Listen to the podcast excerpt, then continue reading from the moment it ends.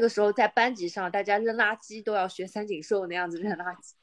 就是哎，等会儿等会儿，这个画面感太强了，就是那种啊，为什么我耽误了两年的时间，然后拿这个是那种，是那种，对，是那种，是那种，是那种啊，对，是那种，酝酿很久 去扔这个垃圾。对对对对对，同志们，我们现在在屏幕里面，大家纷纷学起了三井的投篮姿势啊。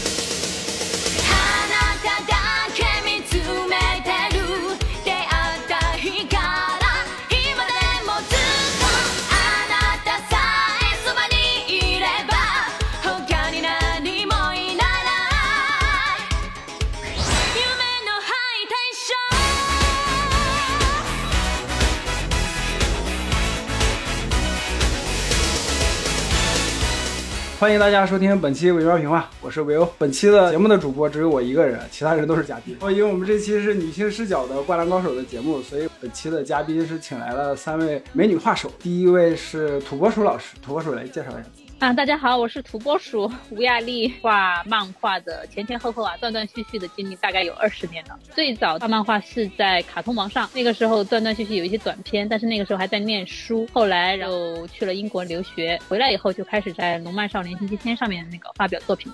其实那个时候我觉得才是自己算是正式的一个出道吧，那个时候才开始用吴亚丽的这个名字。但是实际上到现在也是十年过去了，十二年过去了。我觉得那个名字也可以消失了，转身成为土拨鼠。哎，转身成为土拨鼠，然后中国的漫画行业就是这个样，所以我觉得接下来的话，我继续会在这个行业里面干下去。但是的话呢，接下来肯定是完全一个不一样的一个漫画人生。但是的话，肯定会为我们国内的这个漫画事业。尽一份我自己最微薄的力，我是这样想的。下一位是我们之前来过节目两次的顿顿顿老师。Hello，大家好，我是顿顿顿，很荣幸维欧邀请我来做这个女性视角下的灌篮高手。对，然后我其实已经不算是一个漫画家了，我已经放弃了这个梦想。没事，我们都放弃了。之前漫画家，然后我也没有就是说正式出版过任何漫画作品。我是因为就是想当漫画家，喜欢画漫画，然后我就是辞了中国的工作去日本，在那个漫画大学里面学漫画。对，现在就是在游戏公司工作，很荣幸 能参加这个漫画家讨论《灌篮高手》的专题。给大家再提示一下，因为一些新新听众可能不知道，那个游戏公司叫白金工作室，懂的人就知道啥意思。好的，然后是我们当时一起画 clog 的小伙伴，呃，美女画师小竹。大家好，我叫小竹，我的微博是粉红小竹。我也是不能算是那种特别专业的漫画家，然后但是我特别喜欢。对，然后我我一开始呢是是真的真的开始画漫画哈，其实是我在微我在知乎开始。开始发那个漫画推荐，那个时候我一年能看一百多部，那个时候我知乎账号还有两千多个粉丝呢。就是那个时候我看见那个 Z Cloud 还有我们的维欧他们发起那个呃那个 Clog，然后我就成为了第六个加入者。对我就是因为因为画 Clog 这个这个机会，然后才开始就是积累了自信，然后就开始真的开始画自己的小短片。对对，我觉得这个真的给我很大成就感。嗯，对，然后我我就是这样的一个。一个漫画爱好者，对，然后想要成为漫画家的，对，对，对我也是漫画爱好者，对。其实那个狂想曲君来找我，就是谈《灌篮高手》这个事情，我觉得对我来说是一个非常特别的一件事情。给大家解释一下。狂想曲群跟维欧，然后那个 Will 啊，都是我，就是我都不一样。嗯嗯。然后，然后还有一个嘉宾是小冰心老师啊，但是小冰心他现在在外面，他会中途加入，就可以正式的聊《灌篮高手》了。好了，大家开始吧。等一下，我我可以加一个广告吗？加。嗯，就是请大家都去玩《贝姐三》，《贝姐三》就是《贝欧内塔三》。嗯，是是你做的游戏是吗？对对对，是白出的那个背景。好好好，好的好的好的。对，第三这个通告费，通告费到时候找张苗成结一下。张苗成是我们的财务大臣。我说你刚接着你刚才说吧。好好好，就是我觉得这个契机特别棒，为什么呢？其实我回过头去看，我觉得过去自己画的东西简直没法看，因为其实虽然大家在说什么漫画爱好者，我我觉得我自己也是个漫画爱好者，因为我觉得自己画的东西太不专业了。可能过去我的东西，我觉得稍微就是有一点专业感的，可能只有它的分镜，其他的东西我觉得离专业差得太远了，包括就是人物形象的就造型啊什么的，就这些基础太差了。因为我自己本身也不是学画画的，所以我觉得这方面太差了。为什么提到灌高对我来说是一个很特别的一个契机呢？因为我再次拿起《灌篮高手》的漫画看的时候，我觉得第一，它从从开始到最后的那个画面上的进步，对对，就简直就是一个飞跃的那种。再加上我自己现在就是我一直觉得我在人体结构上的问题很大，然后透视结构上的问题很大，然后我觉得看他那个进步以后，我觉得我过去到底是错过了什么。就是那种感觉，你知道吗？因为以前就是看盗版的时候是散乱的，零零星星看过一些，然后主要是看了一些动画。但是动画的话，当时就已经很喜欢了，比方说学他投篮啊什么的那种。但是实际上，我觉得最重要的契机就是我看了这个以后，我觉得好像我错过了一些非常重要的东西，就这种感觉。然后我重新去刷它一遍，再从中去重新学习，我觉得这个契机特别的重要。大概目前就是这个想法。小时候第一次看《灌篮高手》就是在那个。电视台什么小神龙俱乐部啊，还是什么的，嗯嗯，然后他每天晚上六点半都会放那个《灌篮高手》，我是通过这个，就是，嗯，大概中国人 对中国人应该都是通过动画，然后去接触这个这个作品。然后一开始我就觉得它是一个很搞笑，然后就是因为它有很多 Q 版嘛，嗯，然后关于打篮球的故事，然后。那个时候在班级上，大家扔垃圾都要学三井寿那样子扔垃圾。就哎，等会儿，等会儿，这个画面感太强了，就是那种啊，为什么我耽误了两年的时间，然后拿这个是那种，是那种，对，是那种，是那种，是那种，啊，对，是那种。酝酿很久去扔这个垃圾。对对对对对。同志们，我们现在在屏幕里面，大家纷纷学习了三井的投篮姿势啊。这集体就是对集体回忆。嗯，通过那个，然后后来就是到中学还是高中的时候，嗯，那个那个时候就是四拼一漫画嘛，什么全啊什么那那种开始流行起来，然后开始看《灌篮高手》，后来才慢慢觉得就是井上雄彦真的是一个就是漫画的大神，可能是在大学的时候。发现，因为他画了《灌篮高手》之后，再画了那个利亚鲁，就是那个残疾人的那个故事。对，real 嘛，real 嘛，嗯，啊，对对，real。然后，然后后来画了那个浪克，浪克，浪克，嗯，浪浪克星。对，浪客行，对对，然后就就是觉得这个人他的那个艺术造诣是一点点往上的，从那种有有有点搞笑的那种 Q 版什么的，从一个大众层面的那种大众嗯嗯大众接受度比较高的那种普通的漫画家，进化成一个漫画大师的那种感觉，对吧？对对对对。对，后来就是对井上雄彦这个人本身就感兴趣，然后去看了他很多的那种访谈啊什么的。就是之前日本有一个叫做二十四小时什么情热大陆啊什么，就是二十四小时跟踪井井上雄彦，然后看他怎么过一天，就是以前的 vlog 和井上雄彦过一天，井上雄彦一天吃什么 的那种，然后他什么在那里打篮球，然后无脑分镜啊什么。嗯，对对对，那个我也看过，对我也看过，嗯，大家都看过，所以当时。对，看过，但是我就觉得就就就很诧异，为什么我就独独错过了看他的那个那个那个漫画呢？就是就是完整的看，我就觉得错过的那个东西。而因为从头看他那看到尾的话，我觉得我应该更早醒悟到自己画的到底有多差，就是那种感觉。是是是。就就就真的就最近就经常感叹，就是我为什么画的这么烂啊？天呐，我已经就是人到中年了，然后我还画的这么烂那种感觉。因为之前曾经还有一段时间，就是我妈去日本就是出差。然后呢，我就说啊，你给我带点漫画回来。但是当时我让他给我带的是什么呢？因为我以前有很长一段时间喜欢那个藤田和日郎郎的东西。然后当时我就让他给我带藤田和日郎的一些漫画。然后我妈去找，他又不会日语嘛。然后反正导游啊什么的，他去买了一些漫画回来。然后店家就书店老板又给他推荐了一些漫画，给了他几本灌高日版的那种。然后他就给我拿回来了，拿回来了。当时我就随便翻了翻，我竟然就是随便翻了翻。我现在回回回忆起来，我觉得特别的就活该啊，我 就那种感觉。到那个山王那段的时候，我觉得整个那整整场打山王的那个比赛，我觉得太精彩了，太精彩了。我要说就比较简单了，因为我好像纯粹是一个女生视角去看的，我甚至没有被他的情节，也没有被他的画工吸引。我因为我接触他是这样的，我小学的时候就是到了我开始看动画片的时候，那个时候已经不放《灌篮高手》了。嗯嗯，对我比大家可能晚几年，然后那个时候就电视上是看不到的，所以我小学是没有打下这个根基的。其实是初中的时候自己去找去看，当时其实说不上有什么想法吧，其实就是就是比较有一点点恋爱脑的这种小女生。我看那个我就只看男孩子呀，对吧？男孩子美丽的肉体 是吧？就是对，挥汗如雨的那种肌肉是吧？而且健壮的小腿在他们跳跃的时候，对。哇，全是一米八的那种天团，开始就对篮球感兴趣啦，就是就很很真实啊。我我接触《灌篮高手》就是这个样子，对，对我是一种凝视的视角去看男人啊，女性凝视，对，女性凝视，女性凝视看《灌篮高手》啊，视角。我我还记得樱木他很喜欢就是这样子插口袋，就是把手放到对对对，就是这样子，对对对对对对对对对对。对，还还有水户水户洋平他们也很喜欢，就是嗯，对，就那那个好像就就是很有年代感，那个好像就八九十年代就是日本的那种不良少年，他们都会那个样子。我我不知道你们记不记得，就过柯南里面那个木木警官他的老婆，我忘了叫什么了，他的老婆以前也是一个不良少女，就他的老婆的那个不良少女形象出来的时候，也是穿那个日本水手服那个大长裙，也是手插那个，嗯，对吧？你我不知道你们有没有印象啊？那那个就是一个日本的那个当时的不良少年的一个典型的形象。嗯，我我我就确实木木警官有老婆 啊，你都没有人家老婆很 人家老婆很好看的，就是不要看木木老师那个样子，就是。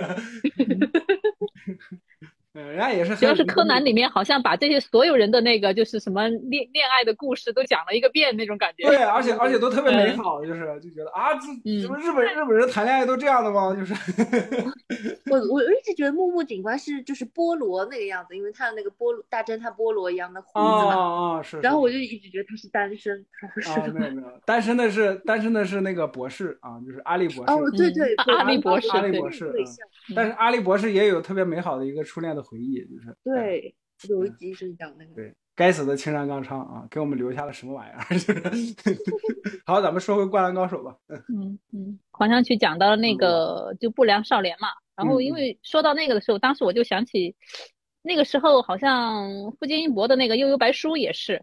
哦，对对，里面也是对，浦饭浦饭优助也是那种对那种衣服那种，下面像像那种什么萝萝萝卜裤那种 形状的那种，就是肥大的那种裤子。哦，对，特别肥大，然后上身的那个跟中山装一样特别紧那种。嗯嗯嗯嗯啊，你说这个看过那个不良妹控的不良妹控的粉色日常吗？没有看过，没有。完了，我们都没有看过。完了。出的那个叫做，就是那个更衣人偶坠入爱河那个啊，那那个我知道，那个我对啊，福田金山，对他他那他那一本也是那个不良不良少年什么什么，也是那种肥大的裤子。你们说这个，我想起来了。嗯嗯，对，你们说这个，我想起来，我初中的时候也特意找那种衣服，你知道吗？就是那种特别一板眼、特别板正的衣服穿着去上学，就感觉自己也是不良少年。其实那个那个不良的穿的衣服，它有个。学名嘛，叫做作业服，嗯，是就是给工地或者是体力劳动者做的。哦，他们在改成哦，原来叫这个，我一直以为是他们的校服，我一直以为有不是校服吗？服改，有些是校服改，就是那种很长的手服啊，或者就是不良高校那种是校服改。嗯，还有一种就是他们去骑机车的那些人，哦，特工服，对，那个叫作业服。哦，他们就去就去买那种，就是就是以前工地上做做作业，就很多是那种黑道家族，比如说山口组什么，嗯嗯嗯，然后他们就是围一块地，然后在那里打工，就是做工人嘛，然后做建筑，就是这种体力劳动。然后他们把那个衣服拿过来改，就是上面写字啊，什么我是队长，什么我是二队长，什么，然后夜路疾苦什么，感感觉有一种就是那种新选组的玩意儿，就是遗留下的遗毒是吧？有一点，有一点，有一点，有一点。如如如果维欧你想买这种衣服，你可以专门找那种作业服，然后自己改。可以试一下。我现在已经不买了。我买这都心态就可以回忆一下，买买来回忆一下。啊！我靠！我想起来，就是我还在上班的时候，应该是一九年年底吧？哎，不对，一八年年底，我们当时做年会嘛，就我们那个，我们当时的，哎，小冰蟹来了。小冰蟹，等等会儿我说完这段，然后你来加入，好吧？然后就是好，嗯，我们 我们一一八年年底年年会的时候，因为我们那个总监，就我们部门的总监也是一个二次元，就也是一个老二次元，你知道吗？就就可能比我大个一两岁，但是他他也是那种，就比如说我平时穿优优衣库的那个死神的衣服，比如说，嗯嗯，比如我最喜欢那个谁来着，十番队队小白。呃，日番谷东十郎，我穿的对东十郎的衣服 T 恤去了公司，然后我们那个总监就会指着说啊，你这个是不是那个厨森的厨森的那个小白？我说是是是啊，你是不是就是就是我们总监那种？所以我们当时那个年会组举办的，就我们那个部门的节目，是我们我们几个大男人跟几个我们部门里面小姑娘自己组团上台去唱那个日本的动漫歌曲。我天呐，就还要唱苦啊！然后就是他给我们买的那个衣服，就是那种作业服，你知道吗？就我们几个男的穿那个衣服上去，然后女生穿的都是水手服，就是。天呐，嗯，然后恰巧太会了，我只能说他太会了。对对对，现在回想起来，他太会了。对，恰巧我们公司那个老板，就是我们那个分公司的老板，也是也是一个老二次元，也就是我们表演完以后，他也去啊，感谢我们的同事为我们带来这种。就是让让我想起来自己少年热血的时光。我说啊，原来你也是个老二次元，就是 就是这种感觉，你知道吗？就是，嗯，好的，现在小兵器进来了，哎，小兵器介绍自己。呃，那个先给大家说个抱歉，我今天有点事儿，就是把这个忘了，然后现在回来还好没有耽误太多，然后非常开心能和各位一起来录这个《灌篮高手》的女性视角的部分。那么为什么女性视角的部分会有我一个男的来参加？那就是作为一个各位女性批判的对象。我作为一个 各位女性眼中的个客体啊，我这一个男性，就你们可以进行批判我。对我主要是为了这个这个目的存在的。好，谢谢大家。对，就我跟小兵器这期就是被批判的对象啊，我们就是啊，您是被凝视的对象，对，被凝视的，我们就是被被凝视的对象啊，对的，是的，让我们感受一下，就是平时的所谓的男性凝视颠倒过来是怎么样的。哎。小冰心，你说这个，我突然想起来，我现在在看大奥，就快看到结尾了。大奥就是那种男女颠倒的那种世界。小冰心，你来说一下，就刚好我们现在其实在说最早那部分，就是大家接触 SD 的契机，你也可以讲一下这部分，然后我们就可以正式开始聊了。正式开始凝视我了，是吧？对对对对，嗯，凝视我们。OK，那我先行。OK，行行行，我我接触 SD 其实蛮早的。是很小的时候在电视上看那个动画《灌篮高手》的动画，然后而且当时不是我在我家看的，是我在我叔叔家看的。我叔叔还有我弟弟，他们两个特别喜欢看这个动画，然后推荐给我，然后我跟着他们看。不过小的时候在电视上看没有什么特别的感觉，就觉得这是一个呃，就是打篮球的嘛。然后就日本动画就那种。然后真正的对《灌篮高手》有一个全面的了解是在上大学以后自己。又把那个漫画拿出来看，然后会发现就真的很精彩。然后我记得特别深的就是最后打山王之战是有一天晚上，我自己在宿舍里面拿着手机，就是一页一页翻着看。然后在看的途中，我的室友也过来，然后他就默默的加入了我。然后我们两个就一直就一页一页一页一页这样翻过去。然后我们两个人一起把这个山王战看完了。看完之后，然后相视一笑说：“哇，太好看了！”就那一瞬间，我觉得就是这种漫画的魅力一下子就。把我们两个都给感染了，我觉得那个是特别棒的时刻。这大概就是我接触《灌篮高手》的一个过程吧。问一句，就你那个手机有多大？为什么你们两个人同时看？就一个普通的手机，就那种当时三星特别大屏的那种手机？不是，就是一个普通的那种智能手机。然后我就把那个手机支在宿舍那个桌子上，然后两个人就头靠着头就那样看，认真的看，就那个格子就特别小，但是我们也看得非常投入。那就说明这个漫画就是有这么好看。嗯，已经超越了设备的限制。对对对对对，是的。那小冰蟹，你觉得就是总体的 S 呃 S D 给你的感觉是什么样的？我觉得总体给我的感受就是俩字儿吧，就是青春。我觉得没有什么能比这个更好的概括这个故事。嗯，就是挥洒汗水，交到朋友，和自己喜欢的女孩交流，然后带着自己的梦想去努力奋斗。我觉得就是就是青春嘛。那咱们正式开始聊人物这部分吧。来吧，开始凝视吧。哎，开始凝视。我们先来凝视樱木啊，向他开炮。先来开炮，向向樱木开炮。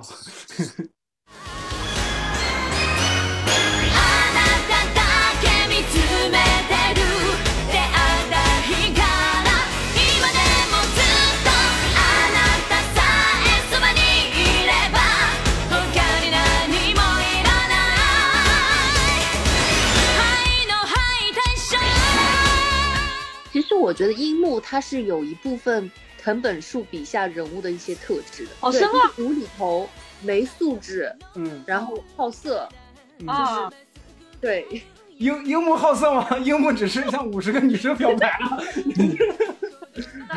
就一个人好色。哎，这么就的确是，就是就是樱木的想法是那种普普通人没法琢磨的那种人，就是你不知道他在想啥，你也不知道他会干什么。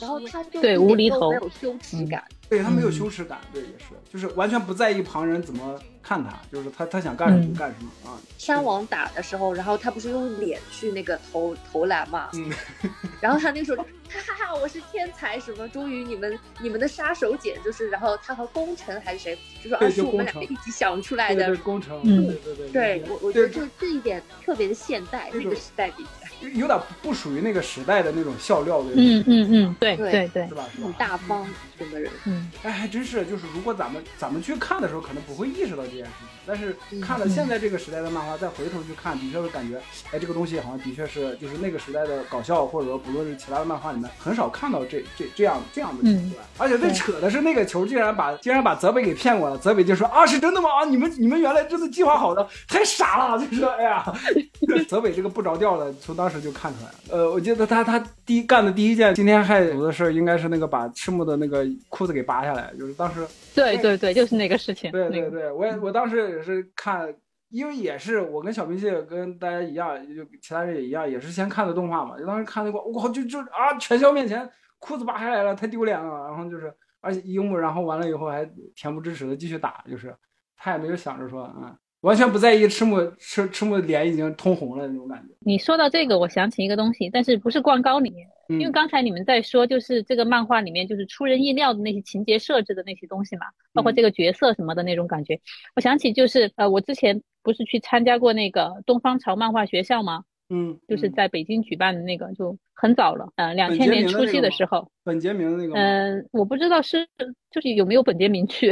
哦。然后，但是当时姚菲拉去了的。他是他在那个时候还在那里那那里当老师呢什么的，然后当时就是有一个日本的一个那个不知道是漫画家还是漫画编剧来讲到一个就是他们那个呃当时收收的一些就是那个获奖的一个少女漫画作品的一个东西，里面也是有那个类似于像裤子扒掉了的那种情节，当时他就提到了这种就是相当于是一种。反常的一种设定的感觉的东西，当时就是那个那个女生跑去那个就选选选角什么的，结果她的那个那个裙子太大了，然后后面用别针别住的，然后呢，结果进去就是面对评委的时候，突然那个裙子就掉了，就这样一个情节。就我就我我就想到这一点，因为我觉得那个时代的漫画其实这这个特点都蛮明显的，所以会让我们觉得就是呃，包括当时富坚义博的东西。也也是让人眼前一亮，突然一下，哎，它不一样感觉。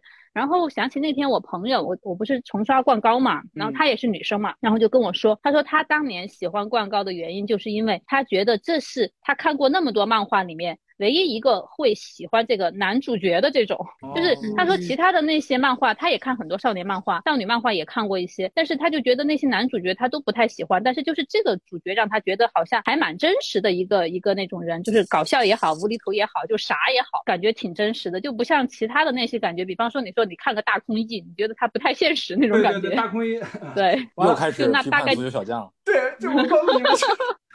大家就是这种感觉。每期过来，高基本上都要批判足球小将。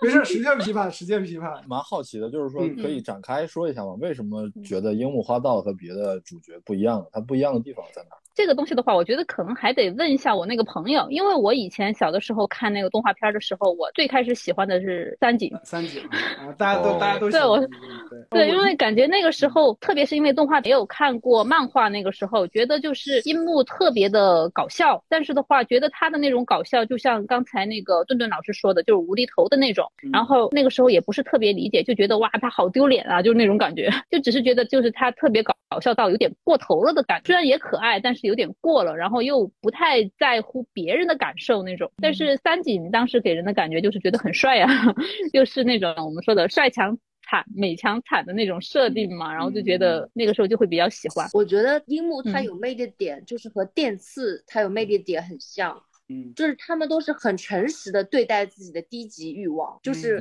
樱木就是啊，我就是天才，然后电次就是啊，我就是没钱，我就是要摸胸部，就是他很忠于他自己一些非常非常低级的欲望，所以说他做出来很多事情无厘头，但是你却又能理解他，他做很多事情都是很合理的，但是无厘头，我觉得这是他嗯，就是现代人会很喜欢他的一个很大的点。然后他也不像就是其他主角，就是说我要我要当火影，我要嗯嗯嗯嗯，是一个很虚无的幻想。他就是他就是想要和那个流川枫雄竞，他就是想要就是让晴子刮目相看，就是一件很低级、很很小学生的一些欲望。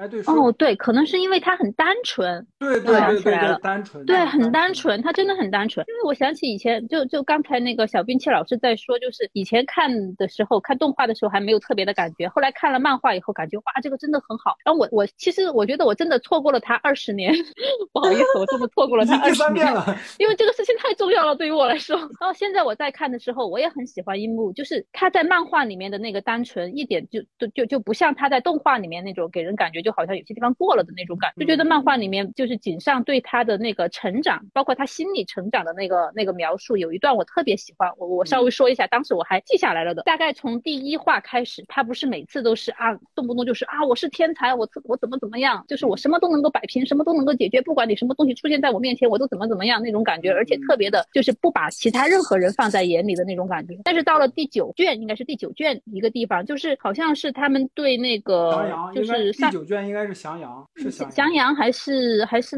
就是他们在打那个三浦台还是什么什么之前？你是说情节？我我看情节，你说情节。对，然后那那段就是大概就是他好像晴子那次就是好像是他输了一个什么还是什么东西失败了以后，嗯，因为以前他不管遇到什么问题，他每次都是我是天才，但是那一次的话就是他以前是那种不服输的。没心没肺的，我最牛逼的那种啊，嘴里很张狂的吼的那个感觉。但是在那个时候，他才第一次真实的感觉到队伍里面的另外四位才是真正的有实力的那种那种感觉的。就是他以前因为自己太菜了，他甚至意识不到其他的人在篮球上才是真正的就很强的，他意识不到。就是在那一刻，他才意识到了。意识到了以后，然后他虽然也说了一个我是天才，但是是在他从前面那个。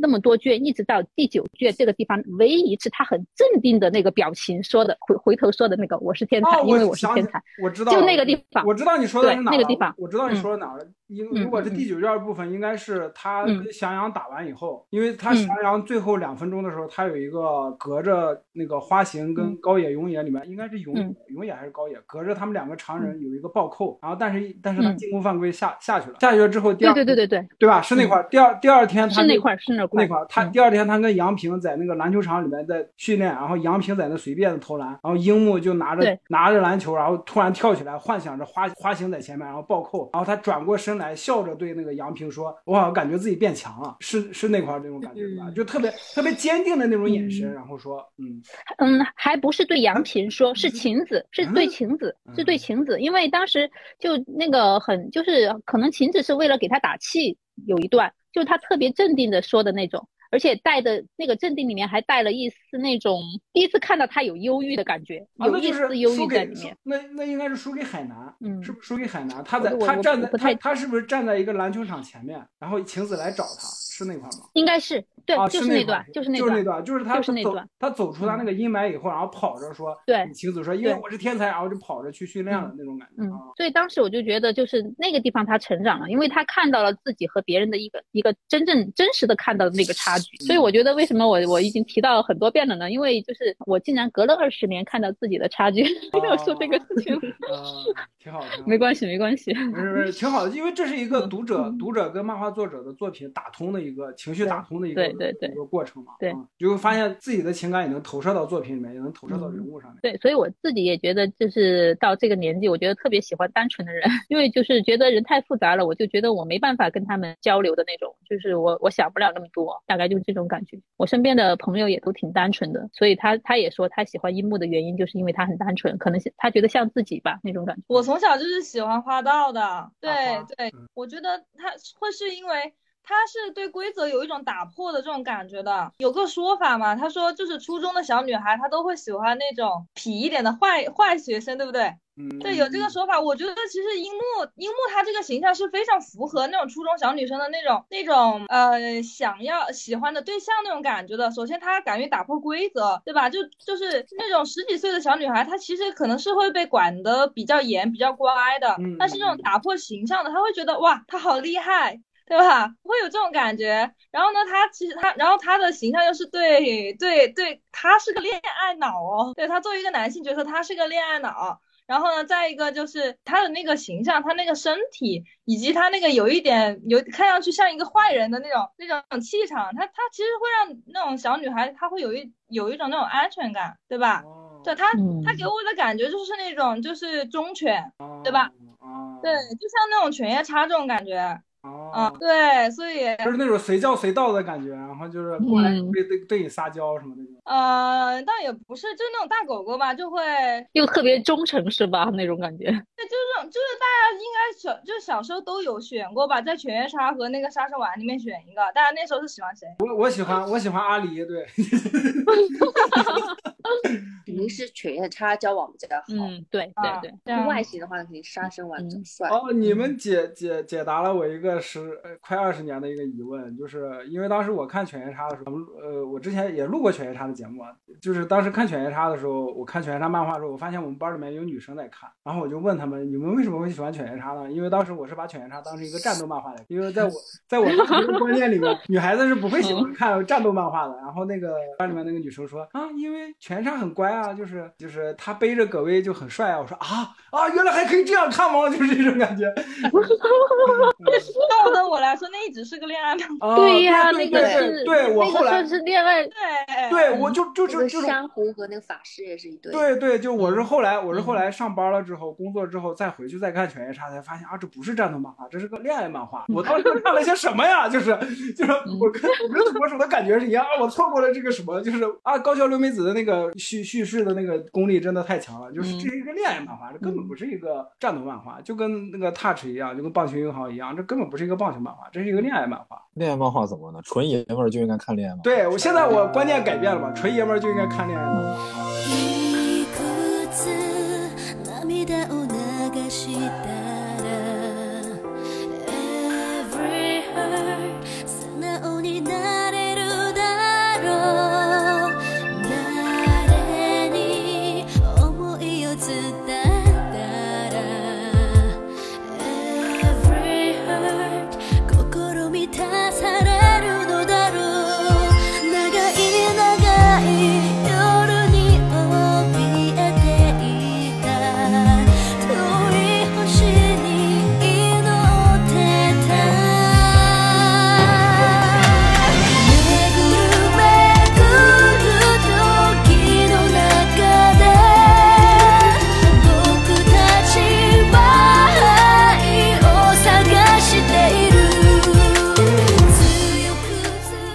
很好奇啊，就是我一直以为女生会喜欢流川枫更多一些，没有想到今天大家都是流川枫和樱木里面更喜欢樱木，是吗？对我班里面也有女生喜欢流川枫，就是他的那个，就当时课本包的书皮外面也是流川枫，他的笔记本也是流川枫。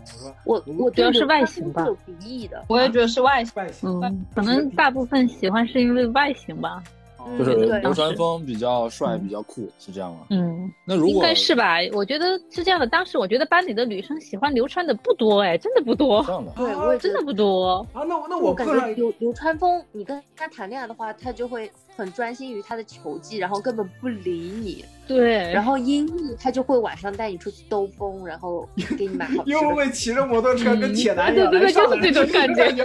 天若有情啊，这刘德华这是。听起来好像大家在考虑流川枫和樱木的时候，都是把自己带入了晴子的那个位置，在考虑这件事儿，是吗？因为在漫画里面，流川枫对晴子的态度就是那种好像无所谓，眼里没这个人，主要还是打篮球。对晴子，晴子后来也有个小樱。对对，晴子后来也有个醒悟，就是全国大赛之前他们在集训。啊，流川枫扣了个篮，球弹出去了。啊，流川枫去捡球。啊，晴子本来还想跟流川枫有个眼神的交流，结果发现流川枫根本不看他，就直接就径自走过去把球捡了起来，又走回了球馆。晴子当时那个眼神，我到现在还记得，就直接就呆住了，整个人崩溃了那种感觉。啊，所以女孩子的直觉真的很准，就是作为一个读者来说。对我，我们的女性凝视凝视的是，就是他和我交往之后，我会不会快乐？哦，原来是这样。就不是说他有多帅或者怎样。哦。就帅，他也一定要是基准上，就犬夜叉和樱木，他们都是帅的。犬夜叉可以算帅的吗？原来我这个稍微有点 可爱吧，可爱。不是这样，是这样，可爱也是帅的一种啊。就是，就我我还在未醒世的时候，就我刚工作的时候，就会有女生也说我可爱，然后我当时会觉得这是对我的一个侮辱。就后来我反应过来了，这他妈不是侮辱，就是。可爱就是 lovable，可以爱嗯。对哦，有哦，道理，哦，是这样。有道理，有道理。我们这期节目真值啊！我们这期节目的听众真值啊！我我觉得有时候一个女生说你可爱，比她说你帅其实更有戏。对我后来也反应过来，嗯对对帅是帅，其实代表着一个大众的一个印象，但是可爱可能就更私有化一点。嗯一个个人主观的一个意见。嗯对对对，是一种凝视吧，可爱不算凝视，我觉得可爱可能是真的、真的有这种感觉，喜欢上了，对吧？对，而且可爱的话会给人的感觉就是可以亲近的感觉。但是如果你说哎，我说我觉得你好帅啊，可能我会觉得有距离的那种哦，有感觉。距离感啊，嗯就是那对有种崇敬、距离感崇拜是吧？就是小冰心来那那句著名台词，呃，崇拜是距离理解最遥远的感觉，你蓝染总有不界。乏了是吧嗯嗯，好的，所以大家觉得樱木是可爱，然后流川是帅，这样对吗？嗯对，应该对。流川应该比帅更高一点，是酷啊，冷酷，哦酷，对，对，冷酷到底啊。就挺有那种感觉，就是眼里只有只有篮球。嗯我觉得三井是帅，哦三井是帅对我觉得三井是帅，对哎我也这样觉得。哎你这么一说老少都喜欢。对，而且嗯三井还可爱，三井不只是帅，他也可爱，对吧？对对，有血有肉。对，优秀。对啊，三井一个中中途插入的角色啊，小皮但是呃，就我来说，其实我觉得湘北五个人里面最符合可爱的，在我个人看来，我觉得是宫城良田。我我一个 我一个男生会觉得他是最可爱的，就就因为他首先就是长得也不是那么高大，比较娇小，对对对然后他和那个才子的互动也是也也有樱木的那一面嘛，然后包括他也会犯傻。然后他也会恋爱脑，然后他也会有一些总是在打球的时候觉得自己身高比不过别人，就有点苦恼啊什么。就这些人性化的部分，我觉得他反而更可爱一些。我觉得，我现在也是更喜欢工程的，为什么？对因为他他在这个，因为他在这个漫画里面，他是属于男性中比较偏女性，有一点女性气质的那种形象。对。对对对，他是这样子的，他他有一个耳钉嘛，他所以大矮小家看这个，我这个耳钉就是跟看了耳环以后跟着工程一起打。真的，我因为我在前面的节目里面其实也提到了，就是湘北五虎里面，就是我从从小到大，后来也就是也是最喜欢工程，倒不是因为小竹的那种，就是说因为她有女性气质，因为因为毕竟我不是女孩子嘛，就我就是觉得嗯。工程可能是更贴近普通人的感觉。嗯，就是他对，身高也不是很高，他身体素质也不是最高。虽然他弹跳可能很好，就可以白鹤亮翅，一脚踹踹倒嗯铁男的嗯。但但是我感觉工程是最，你比如说他他最像普通的男孩，比如说他在他他有喜欢的孩子，他有喜欢的女孩子，就不在嗯在进入高中的时候会因为。自己继不继继继续打打不打篮球，就看到才子以后去继续打篮球，就就像小明说的，有工程呃有樱木的那一部分啊，他也会因为自自己就是哎呀，我是不是不如别人啊，有这种，然后就是感觉更更像普通人，更就是更容易让我们读者去代入的一个角色。嗯，一个普普通通的神奈川县第一空位，对，太是普通了的年代不同。呃，我我觉得男性恋爱脑还有一个很好玩的一个现象，就是男性如果他很恋爱脑，就是比如说为了为了女性，就是工程为了那个才子，然后樱木为了晴子，他们就是会变得更好更强。对他们然后会把这个当当做自己的一个当当做自己一个动力，更加努力。对我，我觉得就是这一点和那个和就是女性变成恋爱脑，他们的那个两个是两极分化的。然后如果一个女性她是很恋爱脑，然后她就可能会放弃她的事业啊什么。就像小樱，她就是为佐助恋爱脑，你要背叛木叶，那我也跟你一起背叛木叶，我也不管，我没有人生目标了，就是我跟着你，我我觉得就这这个现象还挺有意思。我觉得这个更多是作者的问题，主要是岸本其实他不太会描写对，嗯我也对对对，岸本其实不太会描描喜欢男性的感觉怎么样。嗯对，看来看来大家对岸本嗯的功力有一个共识。啊，不就一直男癌嘛，这对吧？大家都有共识的，就是一个直男癌。嗯，那没有人喜欢赤木是吗？就是大猩猩，没 有人会喜欢大猩猩，对吧？就正常人都不会喜欢大猩猩，对吧？我不是，其实也挺喜欢大猩猩的，但是我就觉得，就是如果我把把自己放在晴子这个角色，我觉得有这样一个哥哥很好，真的，对他就是很适合做家人。对对，很适合做家人。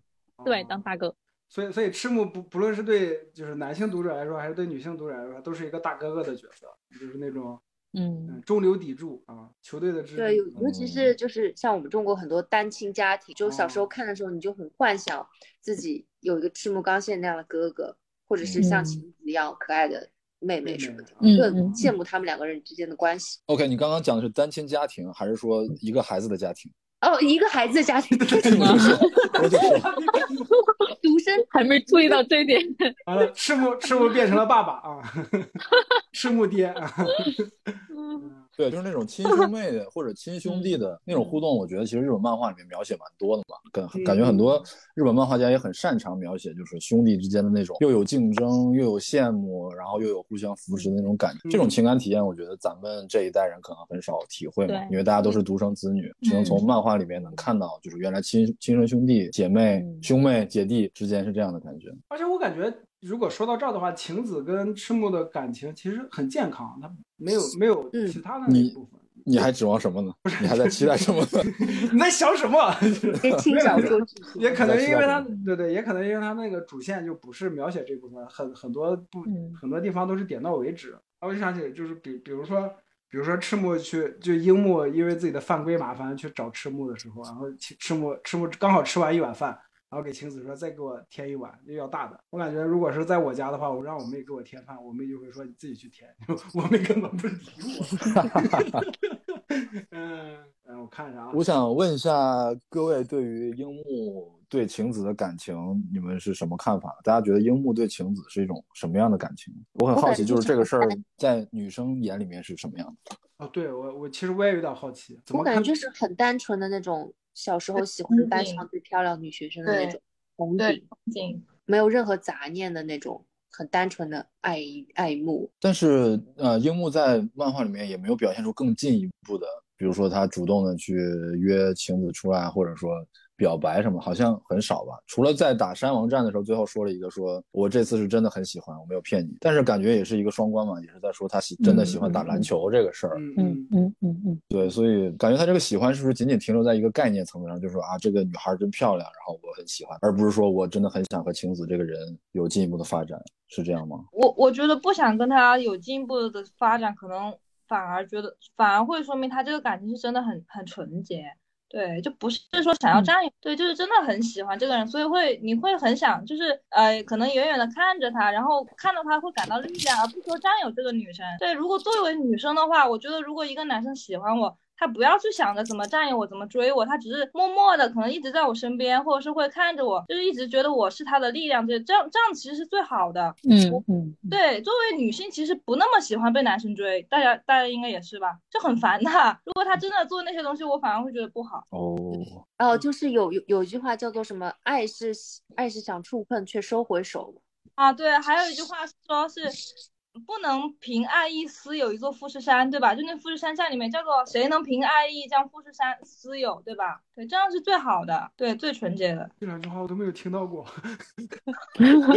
其实我觉得就是樱木，他毕竟当时也就是他描写的也是高中生那种很懵懂的那种感情嘛，他就是很单纯的喜欢。但是的话，这个喜欢又给他带来了一个，就是让他发现了自己就是可能就是类似于自己毕生更喜欢的其他的一些东西。就是这样带来的，然后这个人的话，可能更像他是他的一个那个，以后他会觉得他继续当球员樱木的时候，他会觉得就是他既是自己喜欢的那个女人，然后也会也也像自己曾经的一个那个精神导师一样，把自己带进了这个领域来的这样一个人。我觉得应该晴子应该嗯，所以如果还有后续的灌篮高手的话，我觉得应该是这个样子的才对，大概是这种感觉。我我我只能想到就是如果还有后续的发展，晴子应该是这样一个角色，对他来说。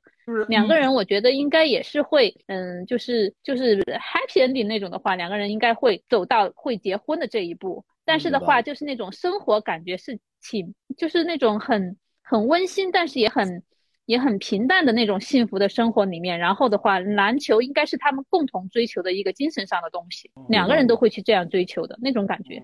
嗯，我说一下吧，他们两个人。嗯嗯，我说一下我的看法，供各位这个凝视和和批判啊。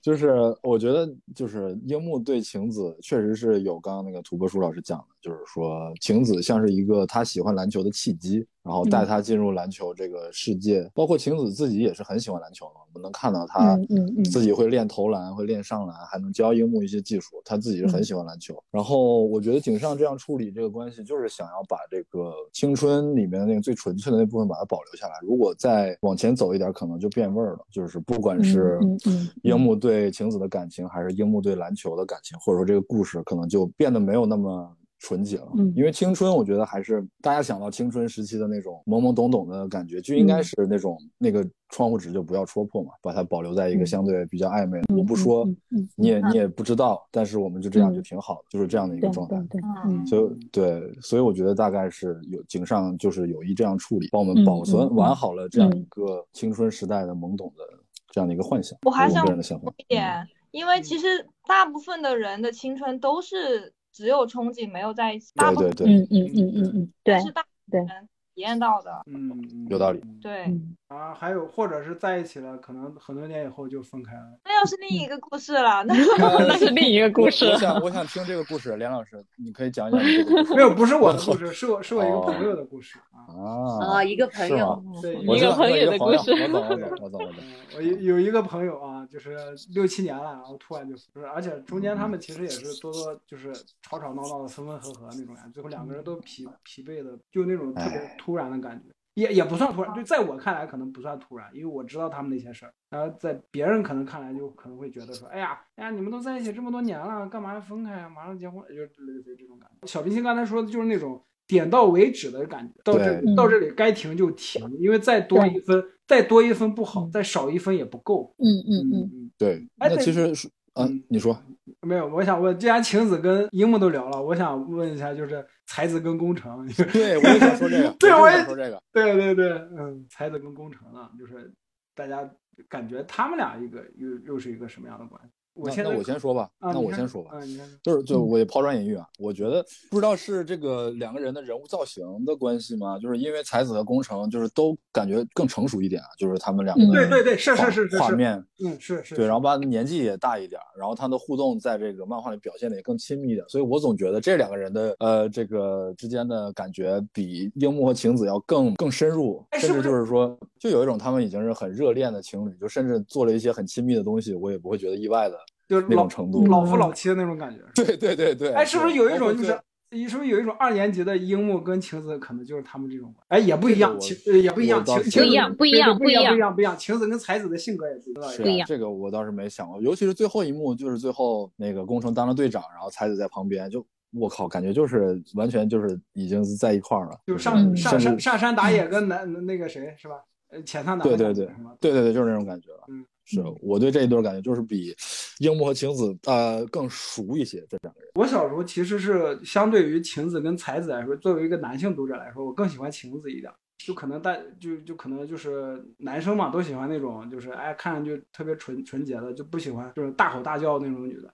但是我后来就是就是我后来审美就是也不说改变吧，就审美升级啊，就是 审美多元了之后，回头再去看，我发现才子其实就我后来的我，就是年龄大一点的我，可能会更喜欢才子一点，因为感觉才子的能量会更足。呃，才子也会更更更像那种会引导引导工程的那种感觉，就说在工程迷茫的时候，才子会适当的站出来说，你你忘了你就是你一路打过来的这些对手都是谁了吗？然后就后包括就在山王战的时候，在他手上写神奈川第一，神奈川 number one，就这这些事情，包括他平时的那些就激励队友们，激激激励篮球部的大家一起对训练啊或者怎么样，我我感觉我可能年龄大了之后更喜欢这种能量更足一点的女生，而且会偏成熟一点。尤其他那个波浪卷，一个高中嗯女高中生波浪卷，而且她的唇就是她的嘴唇还特别的红，就是对，嗯，就是她和工程，她的画法就是两个人都是那种厚嘴唇的感觉。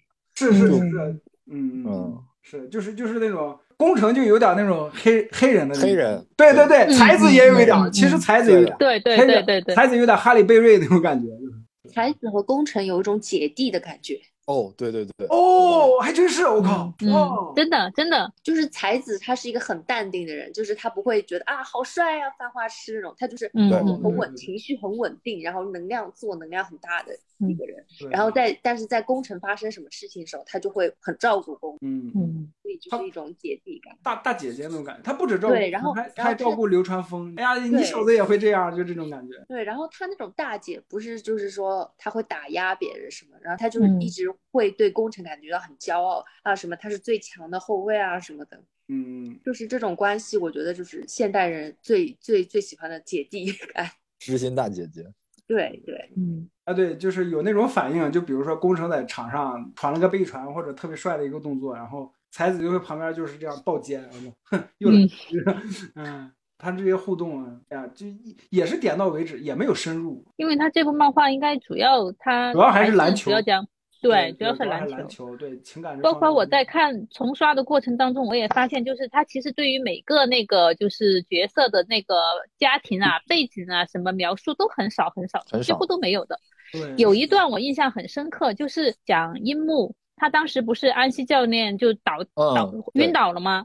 然后就后来就讲了一段，他就是初中的时候打架，然后结果呢，就是好像错过了，就是就是他父亲好像倒在家门口，结果他出去想找医生，结果就被那些混混给拦住了，但是也没有交代他父亲究竟是活下来还是去世了。是的，但那段就是就特别打动我。然后井上雄彦就让这个东西就是留了很大一个空白给我 这种感觉，就是但是当时我觉得他这段特别好，嗯嗯嗯，是的，让我觉得就像他是不是父亲已经因为那个事情去世了，所以他对这个东西很在意。然后安西教练活下来了，他他救了他，他感到特别高兴那种感觉。对，就有一种就嗯，我就觉得对对对，他们救赎，嗯，通过这嗯嗯嗯嗯，就是那种感觉。就我觉得这段真的描写特别好。哎呀，我又错过他了。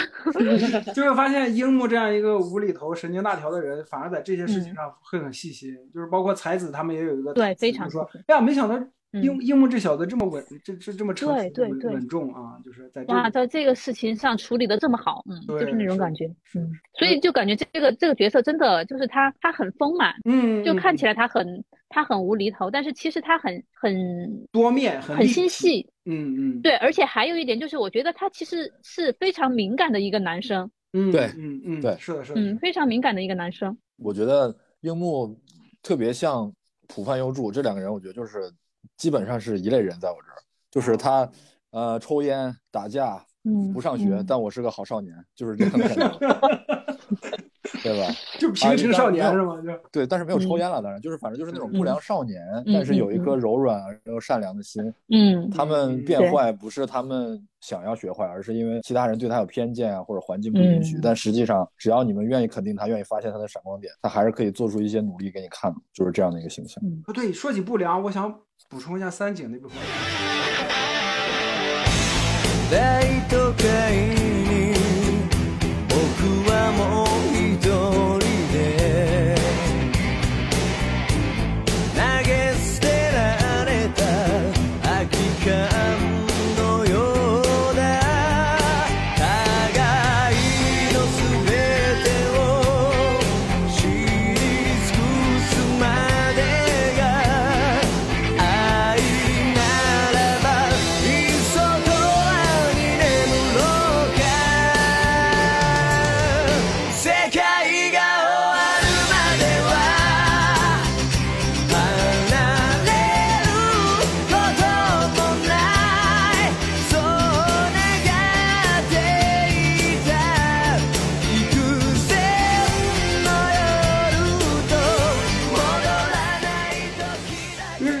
经常说，就是包括前两期节目录制的时候，我都在说，就是哎呃，《灌篮高手》是一个常看常新的漫画，就是每一次重新看，其实都能看出一些以前没有看出来的东西。包括其实包其实包括《龙珠》跟《犬夜叉》这些经典漫画都是这样啊。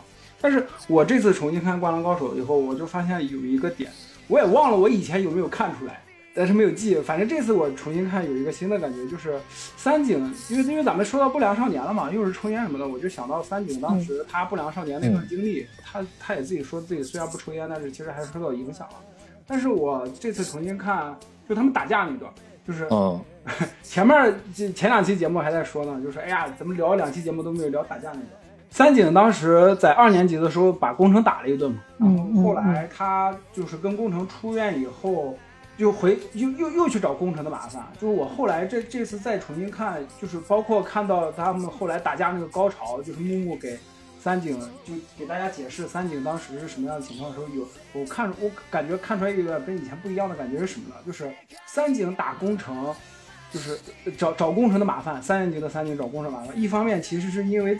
自己生自己的气，就是因为我记得工程还是谁的才子也说了，就是你看到你你找工程麻烦，也是因为你，就是你羡慕工程吧，或者说你嫉妒工程，这点这这点是漫画里面点出来的。但是我我这次重新看又看出来一点新的东西是什么呢？就是他找工程的麻烦，一方面是因为他生自己的气，一方面嫉妒工程是一个大家备受瞩目的新星嘛。还有一个原因是最最深层次的原因，他想给自己找个理由重新回到篮球馆，回篮球场。对，回篮球就是场。想回到这。对对对对，这是我注嗯意嗯嗯发现这一点。嗯嗯嗯嗯嗯嗯，就不管不管别人怎么想，或者说可能是三井自己也没有意识到，可能就是自己想下意识的想找个理由，想自己最起码有个理由能走进这个篮球场了，因为自己两年都没有走走进去了嘛。呃，而且是因为就是工程说三井，你你就是太沉迷于过去，然后嗯所以你才来找他，然后三井才他才崩溃的才出现名场面，我想打篮球。对对对对对，其实就是一个让三井直面自己内心的一个过程。而且三井最后被打被被水户打成那个样子，就打的浑满满脸是血了，就是牙都掉了。对对对，一一方面可能执着，就就可能有一个，其有有的人可能会觉得他是为了面子不愿意走或者什么样的，但是我发现那块儿他不走，其实我我我我我是觉得，就我也是这次重新看，我觉得他他不是不走，他是舍不得走，就如我甚至觉得他这次找嗯茬，他他甚至就是故意想要再见一下安西老师。他可能哦因为他嗯他出去之后，嗯他就是当了不良少年，再也没回篮球社团，嗯然后也再也见不到这些人。但是这次回来，他可能就是说，我要大闹一番，我要再看看安西老师。结果看到那一下没绷住，直接跪在地上说：“嗯老师，嗯，我想，嗯我其实我还是想打篮球，就是对想回来了。其实对有有对对有点那种小孩子，就是闹脾气，闹脾气，对对，嗯闹脾气，就让嗯大家长嗯看到你看到我，你快注意我，看到我，快嗯嗯注意我嗯，那种感觉，引起关注，嗯，对对对对，就是那种，嗯就是因为因为我是怎么看的想想到这一点的呢？就是第一是他是被水户打成那个狗逼样子，还不愿意走，嗯还在那还不走，还不走，就就旁边人都乐了，说三井要不算了，德南都说三井要不算了吧。然后那个木木给大家讲的时候，三井也是上头，就抓着木木说：“你你你干什么？就是你不闭嘴，不许再说了。”他那个表情狰狞，就我看到他那个表情，我突然就觉得啊，他他不是他不是为了面子不走，他是不不舍得走，他就不想走，因为因为他只要这会儿，因为是一是事情没有解决，二是他其实闹了这么大一个事儿，他也知道这个烂摊子没法收拾了，对，没法解决。他一个是这个，另一个就是如果这会儿事情没有解决啊，然后他走了，或者说他他跟铁男他们一起跑出篮球场了。如果这次他走了，他就真的就最后一点脸都没有了，对就是回篮球场的脸都没有了。对，嗯是的嗯这最后一个理由都没有了。嗯，三井还有一点就是，其实我我是感觉三井的人气很高嘛，也是，就是不管是嗯说他小时候喜欢三井，还是后来就是我看大家喜欢 SD 的人，其实喜欢三井的人也特别多，因为包括就我初中有有五四五个一起玩的朋友打引号啊，就后来发现这个这哥们儿他妈的一个个阴我们，就有一次后来上高中以后也在同一个高中，他有一次嗯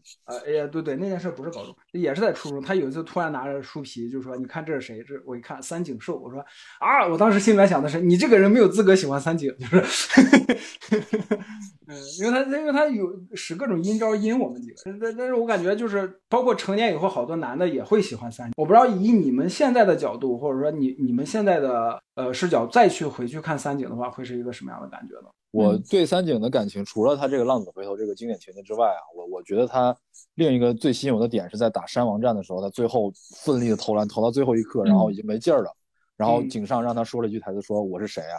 我是谁啊嗯？我是三井寿，我是永不放弃的三井寿。嗯，就那一句话让我真的是对他特别特别的有好感。嗯嗯对就是他是走过最多弯路的人嘛，在湘北里面，但是他也是表现出最强韧性的那样一个角色。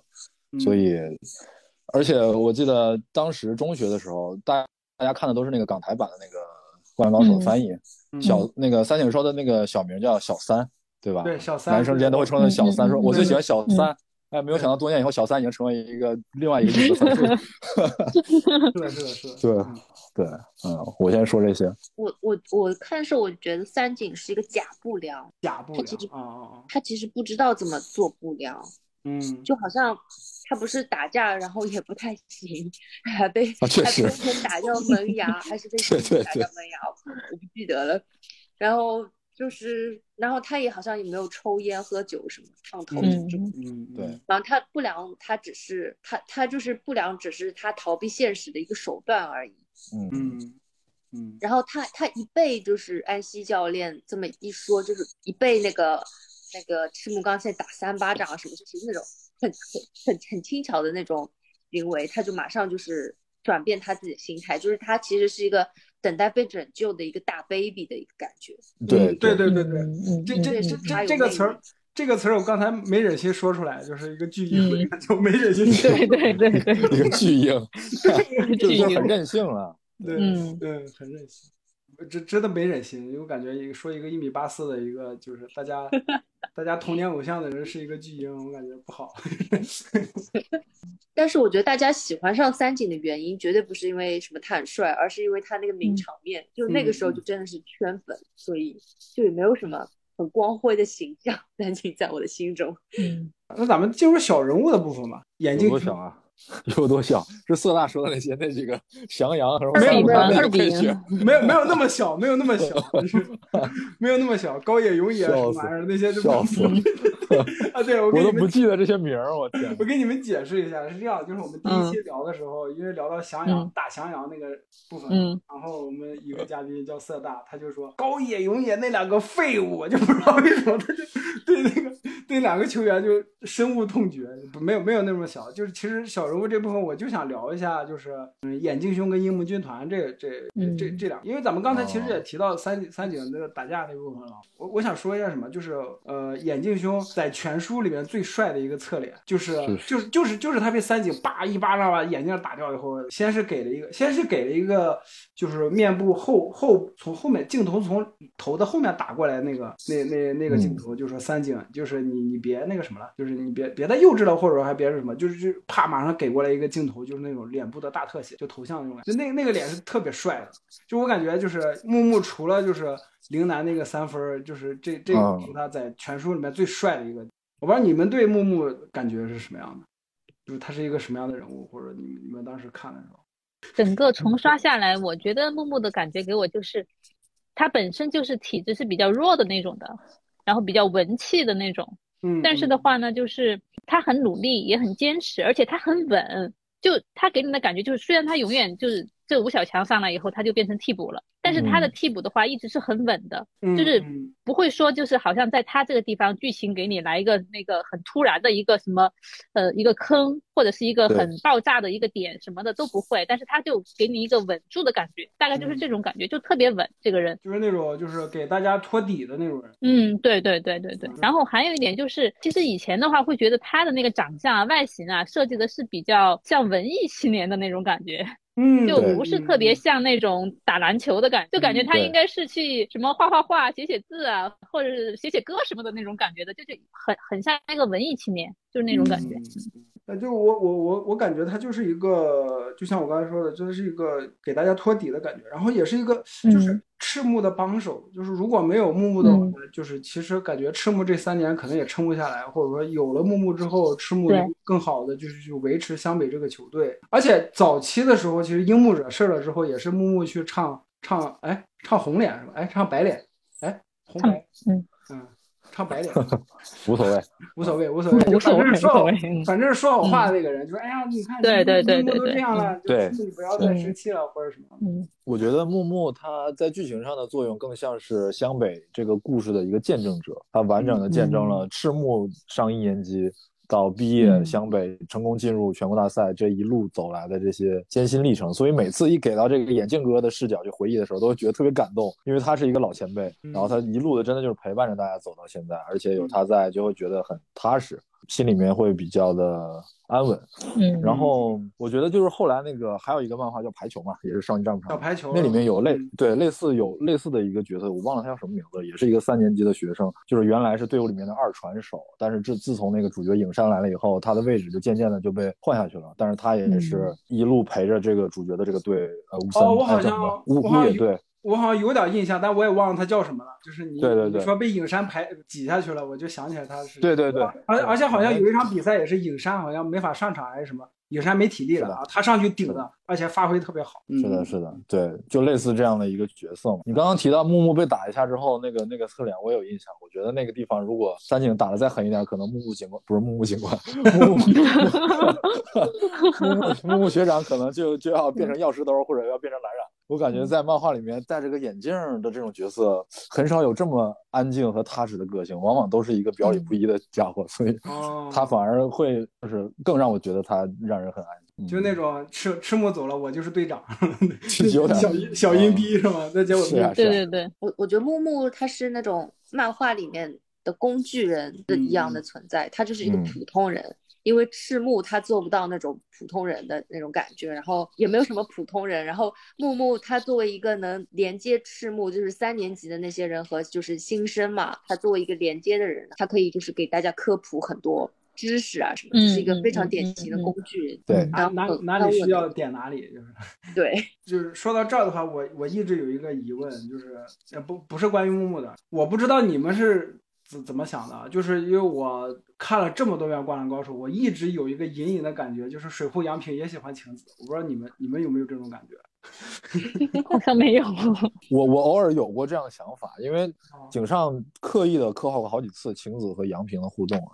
是我我有感觉，就是也也不确定，就是就是只是就是有一点那种想法，但是就是杨平也没有再进一步的去刻画或者。是的，就是一个处于一个你说他有。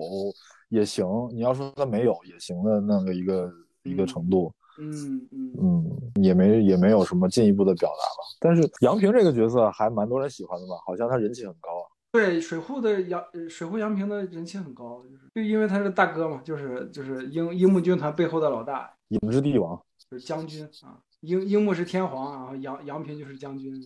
樱木军团有一种典型的就是男生小团体的感觉，就是有一个男生他喜欢就是班里的班花，然后他旁边的哥们儿也可能也会一起喜欢，因为就是他们是好哥们儿，然后他们的兴趣爱好也很相同，嗯，就这样的感情吧。而且很纯粹，他们的感情也也很纯粹，倒也没有那么纯粹吧。我记得有，就是刚加入樱木刚加入那个篮球社的时候，篮樱木为了讨好赤木嘛，然后就是要找人打扫那个地板，然后他就挨个，对，他就给挨个给他这些小弟打电话，也不是小弟，就朋友打电话，结果大家一个个都说我来不了，我我不在啊，我有事儿什么的。啊，对，还有一个说 啊，我是中一郎的弟弟中二郎，对 对对，装成另外一个人，就感觉也挺损的，就是了那种损友的感觉，狐朋狗友啊，对，嗯。但是需要他们的时候，他们都都他他们就是那种场下拉拉队啊，就是这就是有事儿他们是真上啊，那真是能出人的，是真上是真上，因为我记得 我记得打陵南的时候有呃就就第二场打陵南的时候，樱木要扣篮被那个鱼柱给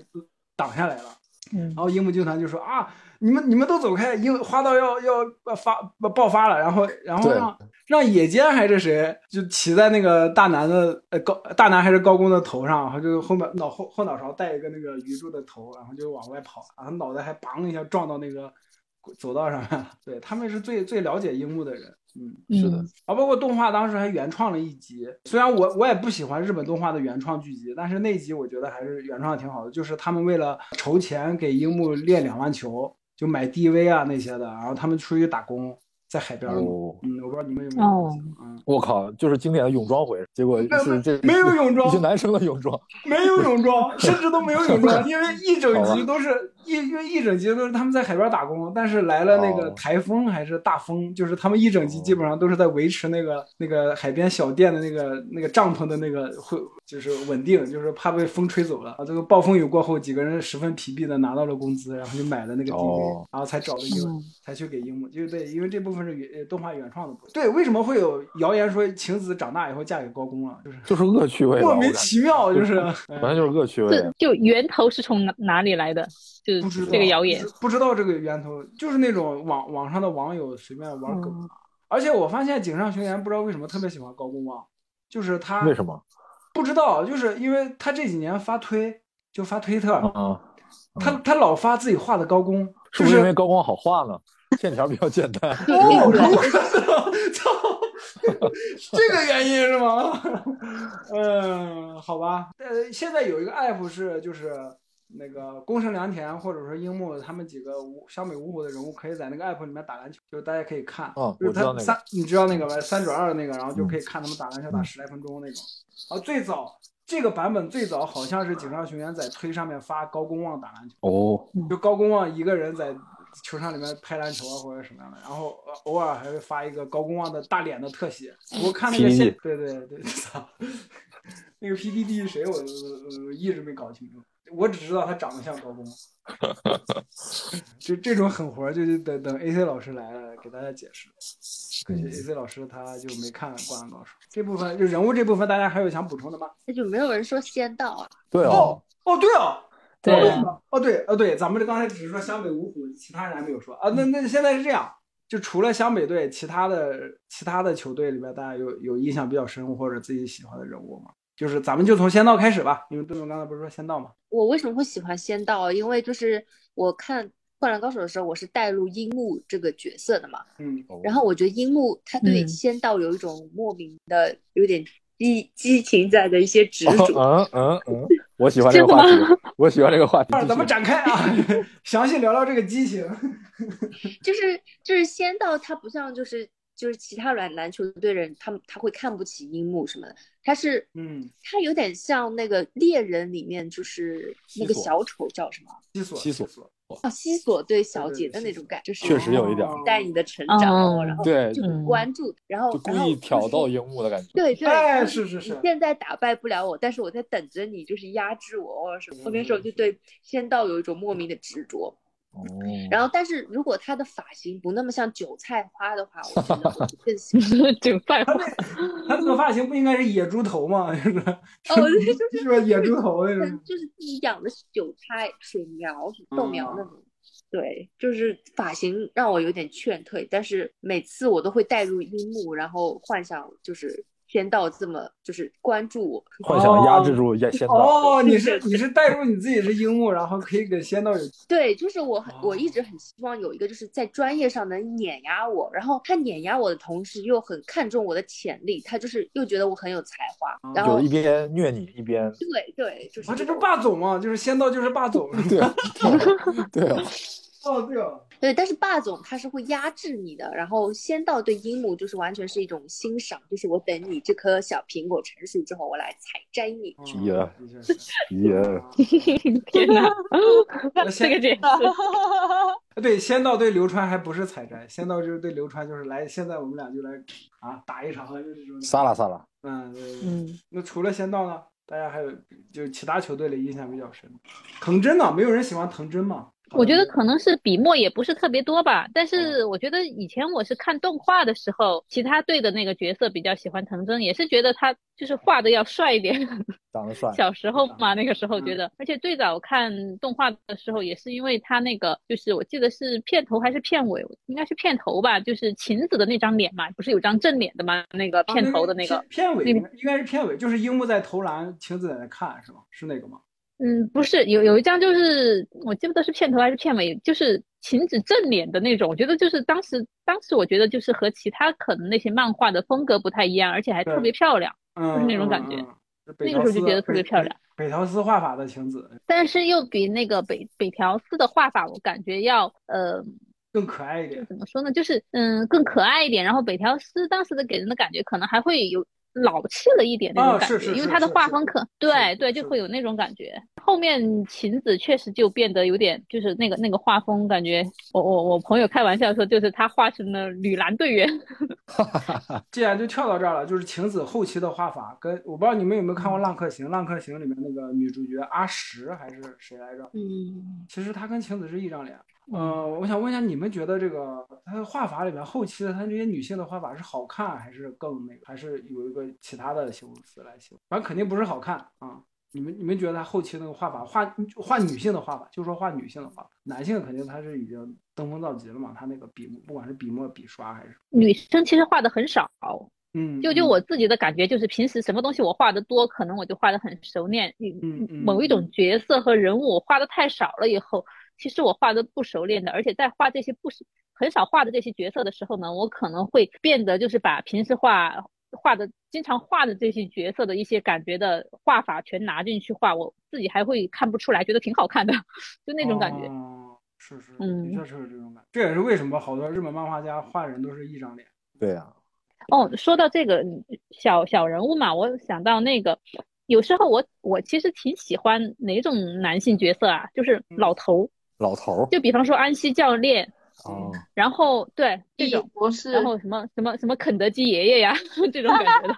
就就就就喜欢这种胡子老头，知道吗？那种感觉。然后这个里面我记得还有两个，因为我不是我，我感觉就是我记不太清楚，就是有两个队的那个教练好像也是那个老头子。方田是嗯，丰裕丰裕的教练是啊，丰裕的教练也是老头子。对，丰裕，裕，丰裕，嗯，对，嗯，北野老师，对，北野老师我印象挺深刻的，他不是和和那个安西教练就是。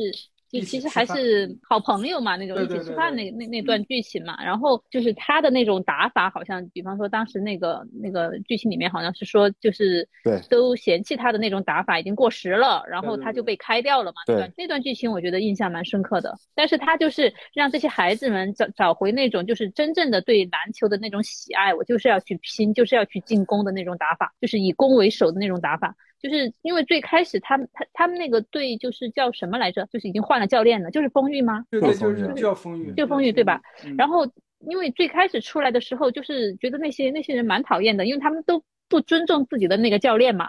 我还在想啊，为什么这么不尊重教练呢？他们肯定要输，就那种感觉。然后后来就发现哦，原来是有这个原因在里面的。他们真的有一个自己非常非常尊敬的这样一个老教练。然后这个老教练出来以后，然后也最开始对他就是欲扬先抑的那种手法嘛。然后，嗯，当时那个老教练出来以后，感觉也是之前也是觉得啊，他好像为什么他还这么固执的要用这种办法呢？然后这样有可能会赢不了啊，怎么样的？然后后来看他带着这些孩子再来看他们这个比赛的时候，就感觉又不一样。然后还有他和安西教练的那一段，就是吃一块吃饭那个聊天的那个，就感觉就是其实就这种老教练给人的感觉，包括就是安西教练自身的那个变化，从过去的那个就很魔鬼的那种，变成这种现在那种就是樱木花道一天就是戳他的下巴那种 特别和蔼可亲的那种。我就觉得就是这种教练他他这他的这种成长和变化，我觉得也是特别有意思的一个点。而且就是为什么他们会从那种就是嗯、呃就是对这些球员的那种压榨式的那种，然后变成让他们就是想要让这些球员更快乐的一种方式来去做这个教练。然后去谈这个篮球，我觉得就是这个东西我特别有意思，嗯然后我很喜欢这种角色，这种嗯老年的那种男性角色，就慈是不祥的长辈的那是因为对，是不是有点恋父情节？也有可能 这个东西会不会有一点恋父情节？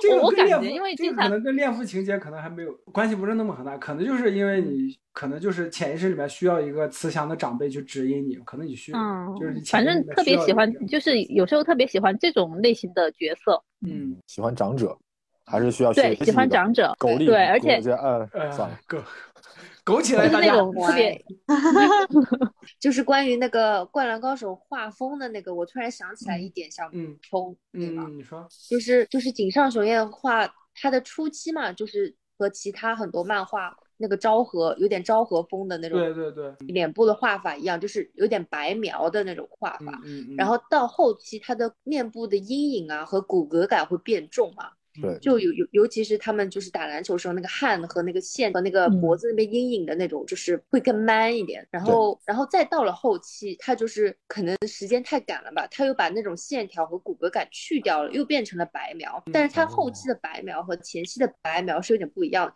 他后期的白描，因为他画工就是建立起来了，他就算不画那些东西，你都觉得就是说他的骨骼是正确的，他的面部轮廓是正确的，不像对对对，期他就是一、嗯。一张白纸，嗯。然后。然后这也是就是为什么《灌篮高手》里面的就是男性角色，就是后来你会觉得他越来越帅，越来越 man，、嗯，但是女性角色你会觉得好像有点变丑了。就是女性角色，你不能去太强调下巴那个骨骼感或者是颧骨的感觉，嗯。然后尤其是才子，才子她一开始就是那种大姐姐一样的，然后她嘴巴又是厚厚的，然后你到后期你又给她就是弄颧骨啊，弄那种坚毅的下巴什么，你就会觉得嗯，她好像变丑了。然后晴子也是这样子，就是女性她可能井上学院他画女性就是和画男性是一套画法嘛，然后就很多人就会觉得呃，灌篮高手后期的女性变成。后期的井上学员在于对线条，对于呃就是把线条，嗯，对于那个形体的那个概括能力更强了。然后如果男性你画结构画的很很突出，就是他的颧骨和下巴很很突出，然后像刀这样刀锋一样的感觉，对对对对那他是会是变帅。但是女性你这样画，你就会觉得她好像发腮了，好像变胖了。发腮了，发腮，女性的线条可能要更柔和一点，会更好看。嗯，对对，这是不一样。她的面部有软软组织，嗯就是你不画的话，你就你就会觉得那一块是肉，嗯然后但是男性那一块不画的话，你就会觉得哦，它可能是骨骼什么肌肉这种。哎哦对对对，同一个画法，不要同时画男性跟女性啊。嗯嗯，对对对，又又想起上一期我们跟张公子聊的时候，张公子就说，就是呃不不一个不是不是上一期了，是火风燎原那期，就说到聊到那个元太久，就《王者天下》的作者元太久，他当时画自己的女性，就是大家都不喜欢嘛。他就问井上雄彦，就说，因为当时呃，井上雄彦好像是他老师，他就问井上雄彦怎么能让我的人物大家更会更喜欢一点。井上雄彦就说，把他的眼睛画大啊，就是。后来元太久的人物的眼睛也是越来越大。除了刚刚说到的仙道和流川，不是流川那个樱木的 CP 以外，没有人刻其他 CP 吗？比如说赤木和鱼柱纯，嗯，或者 赤木和什么呃那个那个柔道部的叫什么青田还是叫丁什么田龙彦，嗯嗯嗯，对对对对对，刻他俩阿龙 CP 吗？阿龙阿龙，嗯，就是不刻刻他们的赤 CP 木和那个的 CP 原因是因为我们不喜欢 furry，不喜欢大猩猩。但是我我我讲真的啊，我真的觉得赤木他他和其他男性角色的那种感情深厚程度异常的高。每次他在场上表现不佳的时候，都是些这些大老爷们儿出来站出来鼓励他，对吧？他打海南的时候是那个那个那个阿龙过来说我已经进军全国了，你要好好表现。嗯然后他去打那个山王还是谁的时候，也是鱼主拿着那个萝卜说你要好好打，这就是你的实力吗？那个赤木就每次都是他他的剧情都是这样的，我觉得非常。其实这个剧情很有激情，是吧？对啊，对啊，每次都是一些大老爷们儿来，就是站出来鼓励他，这还蛮好笑可能哎说到这个，嗯对鱼柱，我觉得鱼柱对他最后因为那个去继承他自己家的产业，然后当厨师了嘛，当大厨了，这个这个点我觉得真的蛮喜欢的，因为感觉也很真实。对，这个这这个也是我、嗯。我刚才其实想接着你说的，就是嗯。包括北野老师那一部分，就为什么他跟北野老师跟那个安西安西教练都一起回归到了那种比较嗯比较放任自流的那种感觉。我嗯我感觉嗯是这样，就是对于他们这些老人来说，其实看到这些孩子在球场上打篮球，他们心里面也清楚，以后他们不一定继续打篮球。嗯对就是就是你你即使练，就是对于天分比较一般的人来说，可能你打篮球你再打再打，可能最最多在大学里面打，你步入社会以后嗯不可能像以前一样那样那样的就是全情投入的去打篮球。篮球可能对于他们来说就只是一个生活的一部分或者是一个爱好了。那在这种嗯这样的情前提或者情况下，北不管是北野还是安西教练，可能他们的出发点都是，那就让孩子们快乐的打篮球就好了，不要附加那么多其他的东西，就是说好好的感受这段青春，就付你你努力了，对你付出过。然后你战斗过，这就足够了。你当你就是可能步入社会或者十几年以后，你再去回味这段时光的时候，就是你不后悔。我觉得是这样。就包括樱木最后那句，就说老头子就是你最光光辉的时候是什么，也是这种感觉。就是嗯哪怕我以后我我我这条背断了，我以后不能打篮球了，但这会儿我就是要上去打，我就是要战斗，嗯，无悔青春的。对的，对的。这也是为什么就是他们的理念有一个这样的转变。嗯，你并不其实并不是所有的球员都跟樱木、流川或者仙道他们那样是天才。你看，这连大猩猩、不是连大猩猩跟鱼柱这样的人，就是毕了业以后，大猩猩去考大学了，鱼柱去当厨师了，就是对啊，嗯在高中叱咤风云，你上了大学就不一定了，或者步入社会，这个情况就完全改变了。嗯是的，这这也是一个成长的一部分，他也是点到为止，没有去深入的。嗯对啊，就是青春的故事，它就只适合发生在青春的那段期间，就是专属于那个年龄段的一场梦吧。在那以后，你总是要进入到成人世界，总是要回归现实，去面对你的日常的琐碎的柴米油盐酱醋茶，去继续度过我们可能比较平凡的庸碌的一生啊。但是我们有过那样一段青春的话，那就没有什么后悔的了，不对？那没有什么后悔的，对吗？就是像樱木花道说的，我这辈子最光辉的时候，那就是现在了。我觉得就是这样一种感觉。常看常新，真的。常看常新，对，真的是常看常新。既然没有人刻鱼柱纯和大猩猩的 CP，我真的好失望。没有人克他们，没有人啊！不要克可是如果如果是他们的 CP，其实让我想起，如果如果谈到 BL 的话，我觉得那那有点像那个什么，有一个日本的画那个就是真正画 BL 的那种，画的也是那种就是五大三粗那种的，嗯就什么田田归元元三郎那个，我就觉得可嗯能一般女生不太会刻这种外形的吧，感觉好奇怪。还是要流川枫这样的才行。对对，流川和泽北呢？流川和泽北这一对有人磕吗？应该也没有。不太能磕起来，因为我觉得两个人的个性吧，就是流川还是太闷了，我觉得就是就是，但是泽北也不是属于那种就是特别好像 能够去就是他没有能磕的点，嗯，那除了他怎么没有磕的点了呢？泽北说我要去美国，流川马上说我也要去美国，就多 就多甜他也要去，简直因为美国同性恋合法的，甜到甜到要齁好吗？太强了！天哪，那如果那如果是现在的话，就会泽北就说我要去台湾啊，然后那个刘川说那我也去台湾啊，樱木说我也去台湾啊。刘刘川为了和泽北单打，樱木管他要了多少次球都没给，眼睛里面只有泽北，就是为了跟他单挑。然后泽北说我要去美国，刘川说我也去美国，这难道不甜吗？这简直甜到要死！不是，你看这这就是我必须站在女性凝视的角度来看，这就是你们这些臭直男以为我们会磕这些，我们根本不会磕。对呀，我们根本不会磕呀。对不起，对不起，对不起，对不起。我我我觉得流川枫是一个很难磕起来的一个一个人。嗯，对，有这种感觉，很难。为什么呢？因为他太冷淡了，没意思。就感觉他和樱木和仙道，就是他的两大官方 C 官配，都磕不大起来。哦，真的哦。那三井和铁男呢？这段可以磕吗？这倒是没有想过，没想过。我觉得可能还是有外形上的原因。一般来说，首先是外形。比方说，你说说到了那个流流川和那个泽北。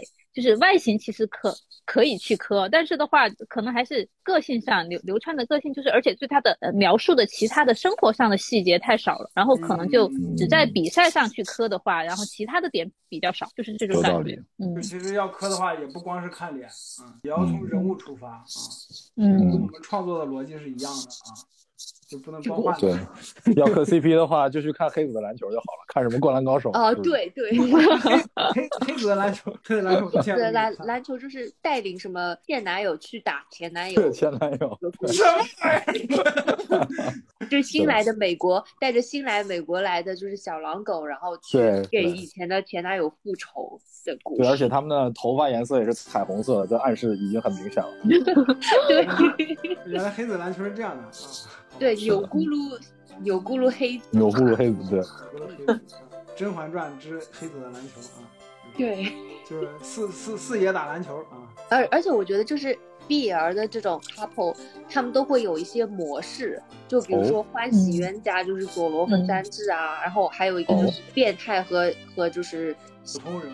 纯情男就是那个西索小杰啊，还有就是青梅竹马什么，他们都有几个模式。如果你不进模式的话，就是你很难磕起。哦，这样的，学到了，学到了，还是我我还是对 sometimes naive，我还在学习一个。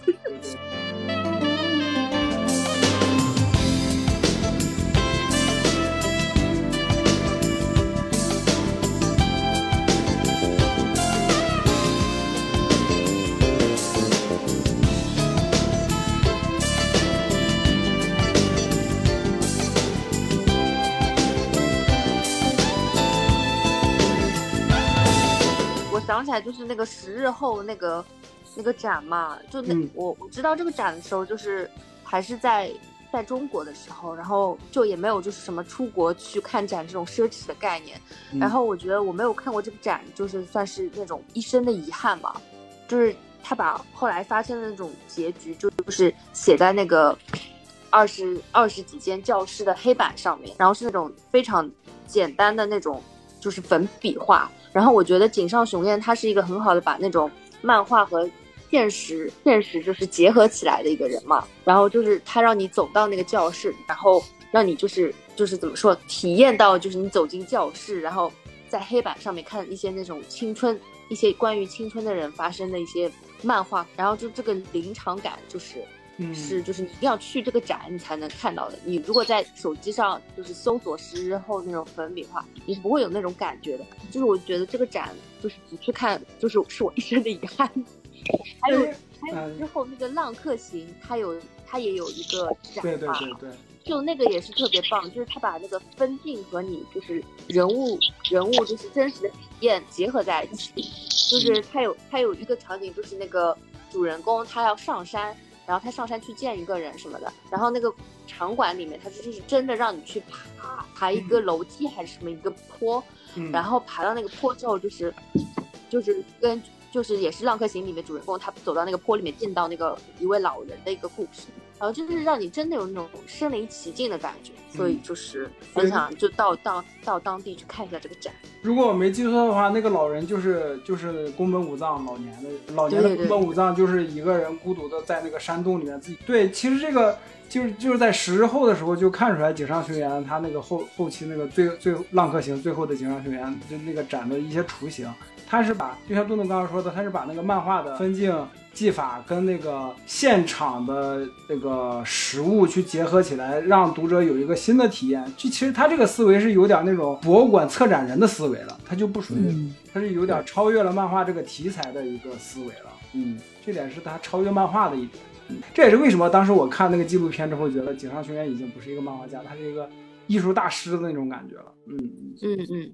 就虽然他是以漫画起家或者以漫画出名，但是他不局限于漫。它超越了漫画这个题材所能承载的东西。就说到这个，我想刚才去拿书嘛，然后就就就就这个书，我觉得可能你们应该有看过，但这本书，嗯，日漫的一些事儿，嗯嗯，然后然后这本书的话呢，就王欣喜著的嘛，好像是一二二零一几年出了这样一本，我看啊，一几年出的，它这个是一一六年出的，嗯，然后他这个书只出了这一本，但是他。其实的话，然后在豆瓣阅读上，现在大概可以看到看看完整个他谈少年漫画的这一部分，嗯，因为他是少年漫画卷一嘛，嗯，然后他嗯说了，然后以后还要写青年漫，但是好像都没有后后续的书也没能出版，然后但是豆瓣阅读上可以看，当时他就在里面提到那个呃每一个就是日漫那个发展时期。嗯，少年漫画里面比较重要的一些一些那个漫画家，包括那个井上雄彦，他单独谈了一段，我记得。然后当时他就说，因为井上好像是和那个呃，就是他的那个《灌篮高手》嘛，后期他和那个编辑部的那个可能分歧，包括那个就是动画版权那边那边的他那个意见蛮大的，所以就没有继续往后做。然后其实那个。结局的话呢，就是在我们读者看来是就是很青春的这样一段，然后他就就这样就完结了。但其实，可能更早的时候他也并没有说就一定要这样来完结，好像还是和他的那个呃和编辑部的那个关系有很大的原因在里面。而且他肯定是不愿意，因为他是那个时候的摇钱树嘛，其他很多该完结的都完结了，他是其中一个摇钱树。然后另外就是为什么想到这个呢？因为。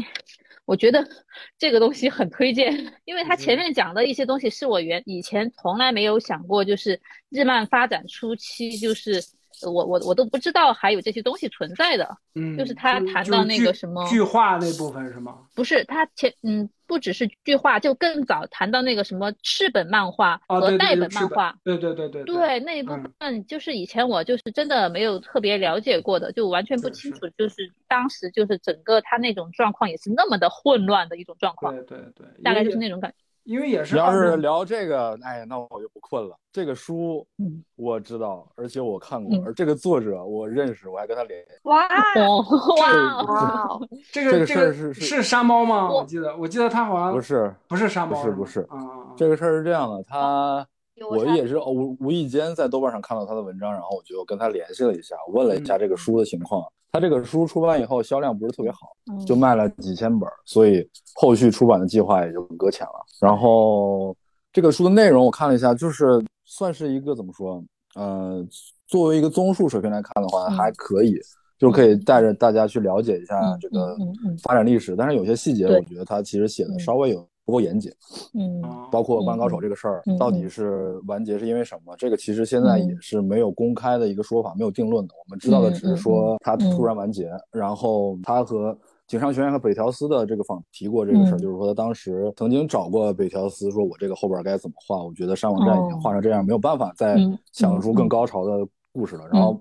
这个北条司说：“那你不如就想办法在这儿结束。”嗯，这个是我们知道的。然后再有一个就是当时的编辑长鸟岛和彦，嗯，然后曾经在访谈里面说过，说啊，当时《灌篮高手》完结的时候是有一些事儿的，但是他没明说是什么，所以现在我们也不知道井上学院完结到底是出于一个什么考虑。但是就是这本书里面提到蛮多，就是所谓的作者和编辑部的一些争执啊，但是我觉得严谨性都相对来说比较差，就是都是一些捕风捉影，或者是现在我们能在。网上搜到一些中文网上的一些谣言之类的，尤其是富坚义博那部分，他写的其实蛮 蛮蛮扯的，蛮扯的。太太对对对，所以这个书是是其实可以拿来看看，然后就是了解一些历史啊。但是嗯呃，有一些就是事实基础上的，嗯，有一些不不算是很严谨啊。对，我觉得不够严谨，不太很严谨。对对对，是这样。我觉得这类书就是属于你了解日本漫画的历史，可以当做一个嗯，对对对，就是这种感觉。对对对的对的对的，是的。对对对对，他前面写的那部分，像什么赤本、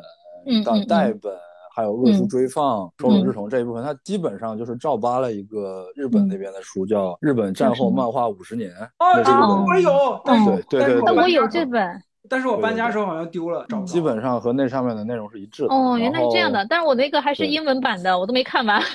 是的，我有中文版的，但但是我搬家时候好像搞丢了，给我后悔死了，应该再买。是的，为什么？就是搬家的时候东西太多了，你知道，我书书基本上占了我就是行李的二分之一都多，就是。对对对。然后想了解日本漫画历史的话，我觉得就是最好还是去看日日本人他们自己写的日本漫画历史的，还蛮多这种书的。然后就是买来看看，其实了解的会更嗯。好的，好的，求推荐，求推荐。就是稍等，稍等，我去给你拿几本，稍等啊。哎，好的，好的，感谢。啊，你是我们大学有一个漫画研究科嘛，就是有一些人他都读到博士了那种。嗯，然后我觉得他们就是出的书肯定是非常严谨，就是那种 CSI 级别的那种研究漫画，是是是，然后研究的都特别细，就比如说拟声词什么那种，拟声关于拟声词会有一本书去写，就单单指拟声词。日日本那边的学术氛围，学术研究氛围，对对对，日本那边对漫画研究发展，就其实真真的做的很好。他们那边对日本历史呃漫画的历史，还有日本漫画那个表现论这两块，我觉得做的真的是。非常非常有我们学习的价值。对你说到这块，我想起来，我当时考上动画系，其实是想学这些东西，但是发现，在动画系里学的，就包括教材里面说的东西，我都知道。然后我当时在大学第一年，我就什么玩意儿，我就不好学了。就推荐的话，我我我这边有几本了，这个这个是我刚刚提到的那个《战后漫画五十年史》这本。嗯，好。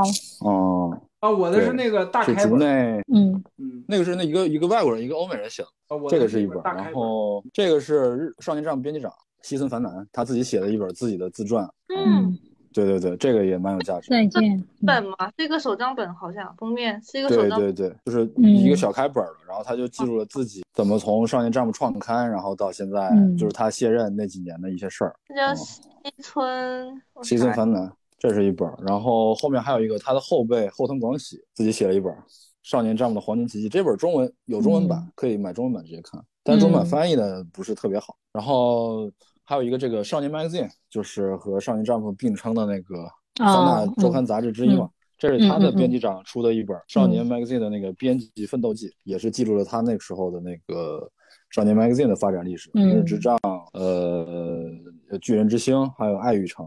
就是那个年代的少年漫画这些事情，差不多。我现在 搜集到的差差不多这些，主要还是少年漫画这一块儿，感觉出的书比较多。青年漫画或者少女漫画的话，其实资料还是少一些。嗯，对对，了解一下这些漫漫画历史，真的蛮有意思的。对对，我觉得就是想要了解一下漫画的历史，日漫的历史。是是是，其实，哎呀，今天我就是也也没有找到机会说啊，就是那个。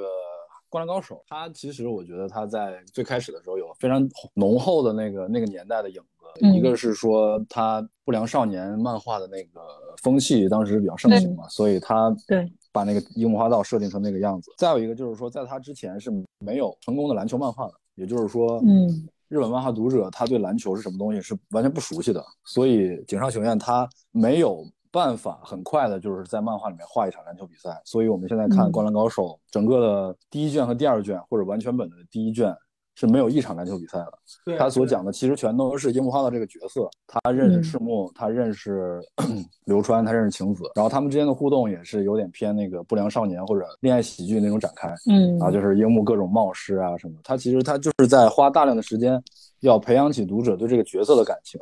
然后再去真正的深入他这个篮球题材的内容，因为这是因为当时我觉得就是这个题材其实不够成熟，所以他没有办法一上来就画篮球，那样的话肯定读者就看不懂了，他的人气就比较低，所以他只能选择这个方式。后来的篮球漫画像黑子的篮球一上来就开始打篮球，那就是因为大家已经熟悉这个东西了，所以对在漫画的表现上就没有这个障碍。对，现在还有一个，应该也是，我记得是谁的助手？呃，好像是光速北面侠那个作者叫啥呀？村田雄介的助手还是谁的助手？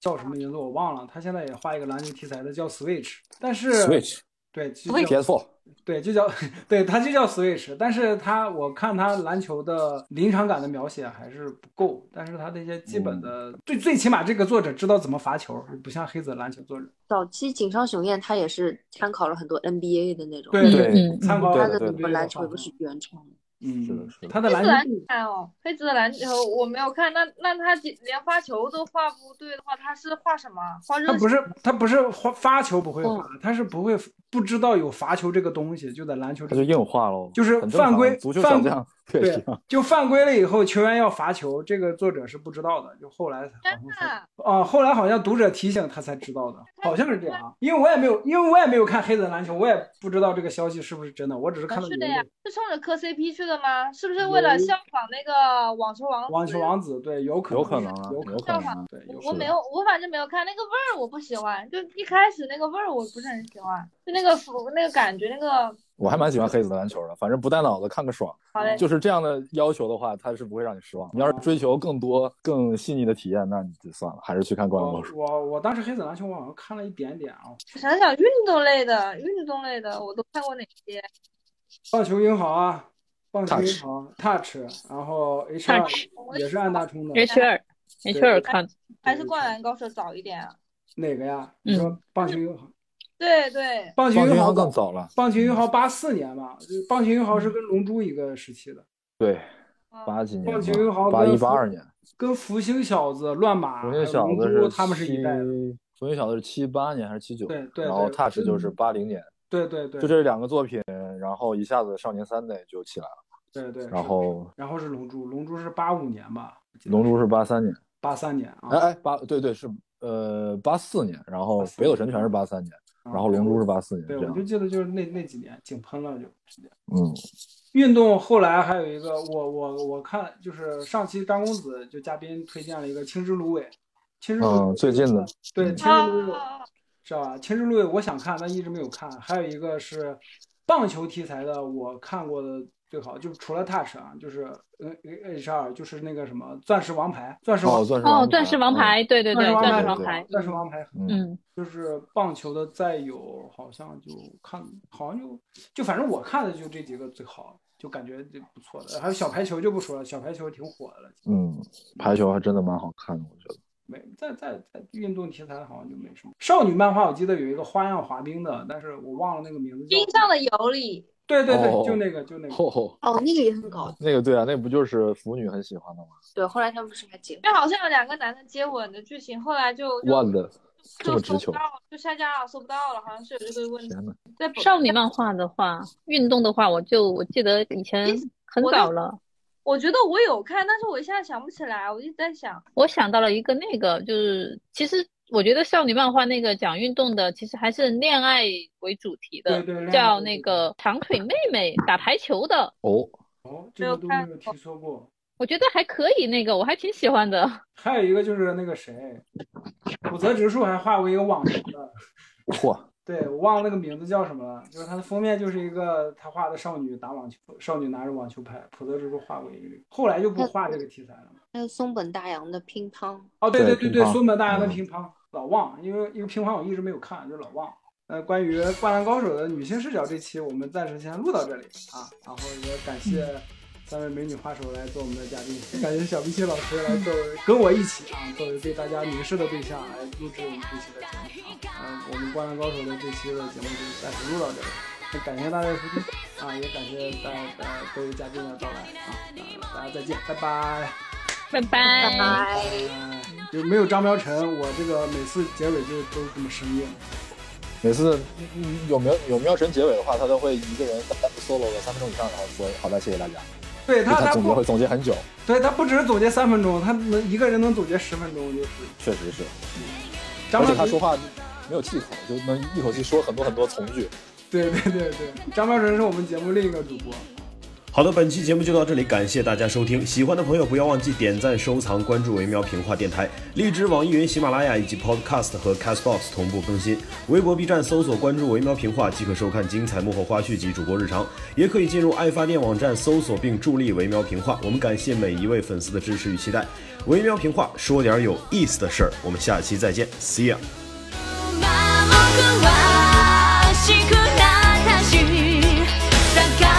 がっ